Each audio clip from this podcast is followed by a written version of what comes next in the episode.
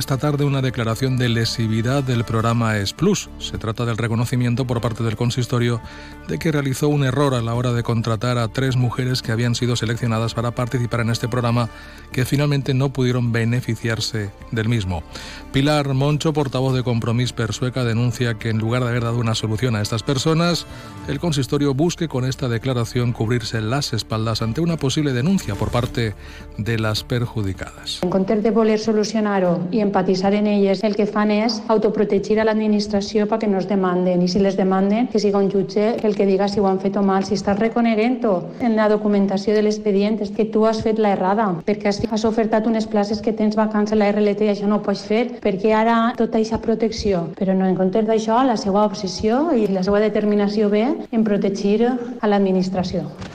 El error del ayuntamiento fue ofertar unas plazas que estaban vacantes para el Explus, algo que los programas de Labora no permiten.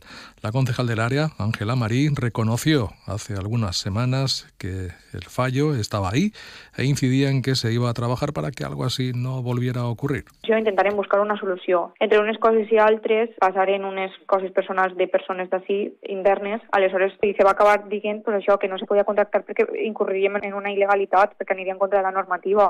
Això, evidentment, ha sigut un error nostre. És una cosa que intentarem que no torni a passar perquè, evidentment, estem jugant en, pues, pues això, en el treball de les persones.